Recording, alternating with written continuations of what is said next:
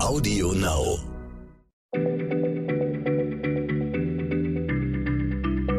Schneller Schlau, der kurze Wissenspodcast von PM.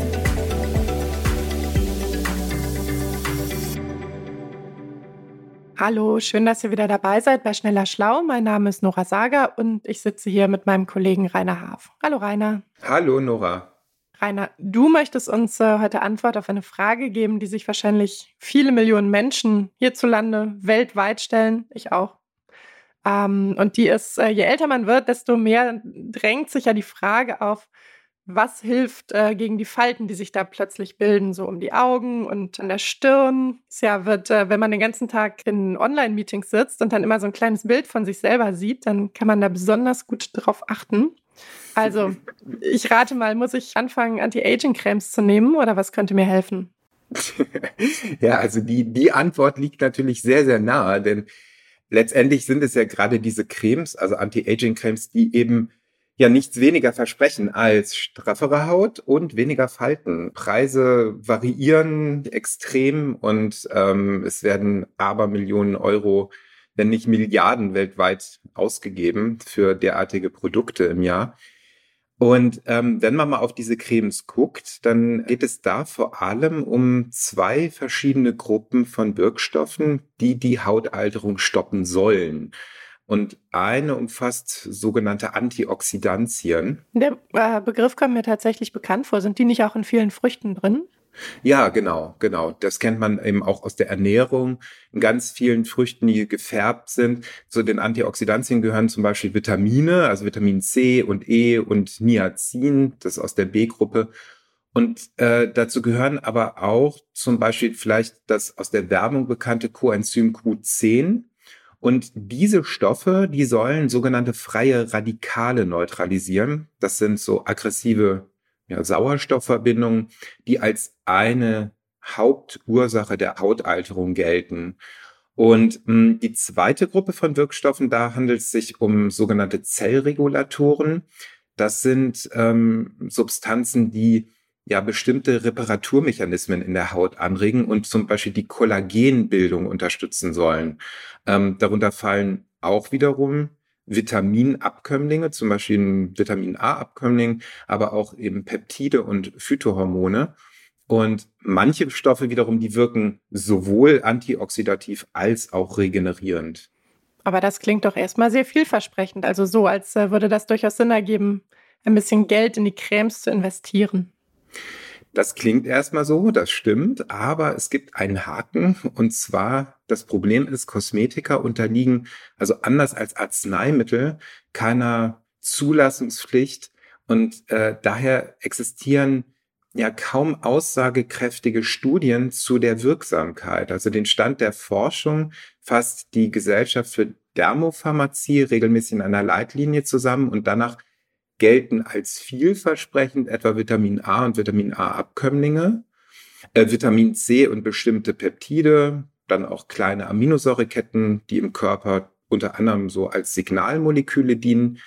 Und in Studien regten diese Substanzen tatsächlich eben die Bildung von Kollagen an und kam raus, dass sie winzige Fältchen vermindern können und die Haut straffer wurde. Und Vitamin A und die Abkömmlinge können die Haut allerdings reizen. Da muss man drauf achten. Die werden von manchen Menschen eben nicht gut vertragen. Äh, Vitamin C wirkt eben zusätzlich antioxidativ, zersetzt sich aber schnell und wird deshalb in Kosmetika eher selten verwendet. Vielleicht müssten wir einmal klären, was genau Kollagen in der Haut eigentlich macht. Warum wollen wir unbedingt die Kollagenbildung anregen? Kollagen ist das bei uns im menschlichen Körper am häufigsten vorkommende Eiweiß, also mit einem Anteil von 30 Prozent an allen Eiweißen. Das ist ein sogenanntes Strukturprotein. Und das ist vor allem im Bindegewebe und der Haut vorhanden und hält eben beides, Bindegewebe und Haut, elastisch. Ähm, mit zunehmendem Alter, da nimmt in unserem Körper die Kollagenproduktion ab. Und die Folge ist eben unter anderem, dass die Haut nicht mehr so elastisch bleibt, und Falten bildet. Aber was ist denn eigentlich mit Hyaluronsäure? Damit werben doch auch viele Cremes, die gegen Falten helfen sollen, vermeintlich. Ja, das stimmt. Also der Effekt von Hyaluronsäure, der ist ziemlich gut untersucht. Ähm, die ist ein natürlicher Bestandteil der Haut und ähm, die bindet Wasser und verleiht dem Gewebe Festigkeit. Und das Molekül selber ist aber ziemlich groß, also zu groß, um von außen in die Haut einzudringen. Und in Kosmetika werden daher eher Bruchstücke verwendet. Und bei Testpersonen nahm die Feuchtigkeit der Hornschicht durch das Auftragen zu, die Haut wurde etwas elastischer und glatter.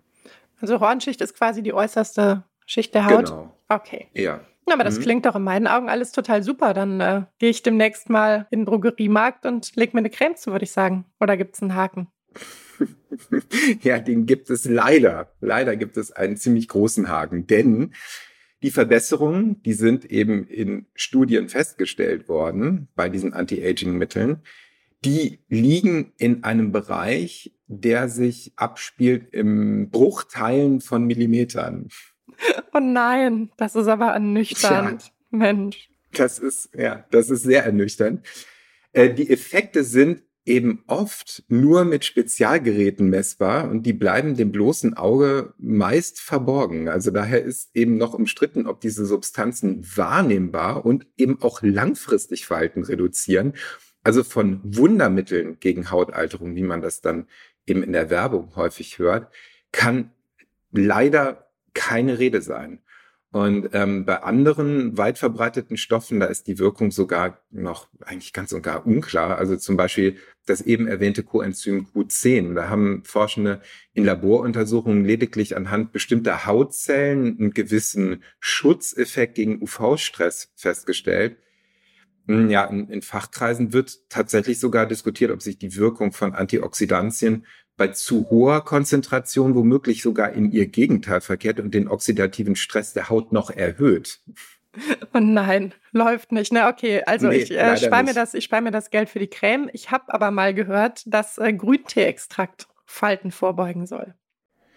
Ja, das liest und hört man ja äh, unglaublich viele Stoffe, also auch Phytohormone, Isoflavone, wie sie alle heißen, Lignane pflanzliche Polyphenole, da gehört zum Beispiel das von dir jetzt erwähnte äh, Grünteextrakt zu.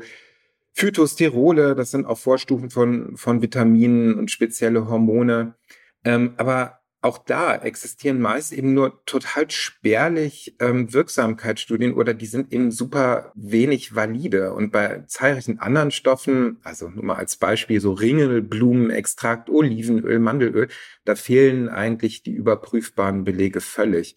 Ja, und Experten betonen, dass es zudem eben von der Zusammensetzung einer Creme abhängt, ob ein Wirkstoff seine Funktion vollkommen entfalten kann. Also verwenden Hersteller unterschiedliche Trägersysteme, die es den Substanzen ja ermöglichen sollen, die Hautbarriere zu überwinden. Und dafür kommen bei manchen Produkten winzige Fettbläschen zum Beispiel zum Einsatz. Aber es sind eben Gemische. Also die Stoffe sind nicht, werden ja nicht einzeln aufgetragen. Okay, aber das heißt letztendlich, eigentlich müsste man jede Creme nehmen und eine eigene Studie dazu machen, ob sie wirklich wirkt und in welchem Umfang sie wirkt, genau. weil die Daten zu den einzelnen Wirkstoffen gar nicht unbedingt dann auf das zusammengemischte Endprodukt übertragbar sind. Hm, absolut. Und zu den Einzelstoffen selbst, da ist die Datenlage und äh, mögliche Hinweise auf Wirksamkeit ja ohnehin schon ziemlich dünn. Also die Stiftung Warentest, die hat vor ein paar Jahren mal in einer Studie an ja, knapp 300 Frauen vier Wochen lang neun Cremes in den Preisklassen von ja so 2,50 Euro ungefähr bis fast 90 Euro getestet. Und ja, tatsächlich konnten die Forschenden vereinzelt Verbesserungen feststellen, aber eben im Mikrometerbereich. Ähm, jedoch mit bloßem Auge war keine sichtbare Faltenreduktion festzustellen, wie sie eben auf den Verpackungen der Produkte suggeriert wird. Das Fazit ist daher, dass diese hochtrabenden Versprechen der Hersteller in dieser Form absolut nicht eingelöst werden. Na, ich habe es fast schon befürchtet, dass am Ende das dabei rauskommt, weil man würde ja denken, wenn es wirklich äh, ein absolutes Wundermittel gäbe, hätte sich das inzwischen schon rumgesprochen. Aber das klingt, als ob es letztendlich heißt, also entweder ich lege mich unter das Messer und lasse mich liften oder ich lasse mir irgendwie die Gesichtsmuskulatur mit Botox lahmlegen. Und äh, wenn ich nichts von beiden will, dann muss ich einfach wohl oder übel akzeptieren, dass ich Falten bekommen werde. Ja, ähm, also ich sag mal so, wer jetzt absolut nicht auf Anti-Aging-Kosmetika verzichten will, dem raten Experten zu einem Produkt, das die Haut mit Feuchtigkeit versorgt und mit hochwertigen Fettstoffen, das eben nicht überteuert ist. Das ist nämlich absolut nicht notwendig und von einem Hersteller stammt, der seine Produkte hinreichend wissenschaftlich überprüft. Aber das ist ehrlich gesagt bei gesunder Haut oft überhaupt nicht notwendig. Das Geld kann man sich wirklich sparen. Effektiver als eben durch diese äußeren Faktoren hervorgerufene Falten nachträglich zu bekämpfen, ist es eigentlich, sie gar nicht erst so schnell entstehen zu lassen, also ein bisschen Vorsorge und Pflege zu betreiben. Und da kommt zum Beispiel der Lebensstil zum Tragen. Also das äh, lohnt sich natürlich nicht nur wegen der Falten, auch sonst, sich gesund und ausgewogen zu ernähren. Das hat aber eben auch einen deutlich messbaren Einfluss auf die Haut. Natürlich zum Beispiel nicht zu rauchen, das äh, ja, beschleunigt die Alterung und Faltenbildung erwiesenermaßen. Und zu einer wirklich sinnvollen Hautpflege gehört in allererster Linie auch, sich ausreichend vor dem stärksten Beschleuniger der Hautalterung zu schützen. Das ist die Sonne. Also in diesem Sinn könnte man durchaus sagen, Sonnencreme ist die wirksamste Antifaltencreme überhaupt. Also manche Experten raten tatsächlich dazu, bei einer Tagescreme, also jeden Tag aufgetragenen Creme, immer auch einen Lichtschutzfaktor mitzudenken. Egal, was die Frage war, der Rat ist immer, ernährt euch gesund, bewegt euch genug und geht nicht so viel in die Sonne, raucht nicht so viel, trinkt nicht so viel. Ja. Das ist einfach. Äh genau. Hört auf, Spaß zu haben. das hast du jetzt gesagt. Na gut, aber zum Ende sind wir ja dann doch noch, es ist doch noch etwas versöhnlicher. Also ich gelobe darauf zu achten, dass ich mich häufiger eincreme mit entsprechender Creme. Genau. Und äh, ja, euch danke fürs Zuhören. Falls ihr den Podcast von Rainer und mir zur äh, Spekulation mit digitalen Kunstobjekten gehört habt, das, selbst das wäre vermutlich eine bessere Geldanlage als 80 Euro Antifaltencreme. genau. Vielen Dank fürs Zuhören. Tschüss und bis zum nächsten Mal. Tschüss.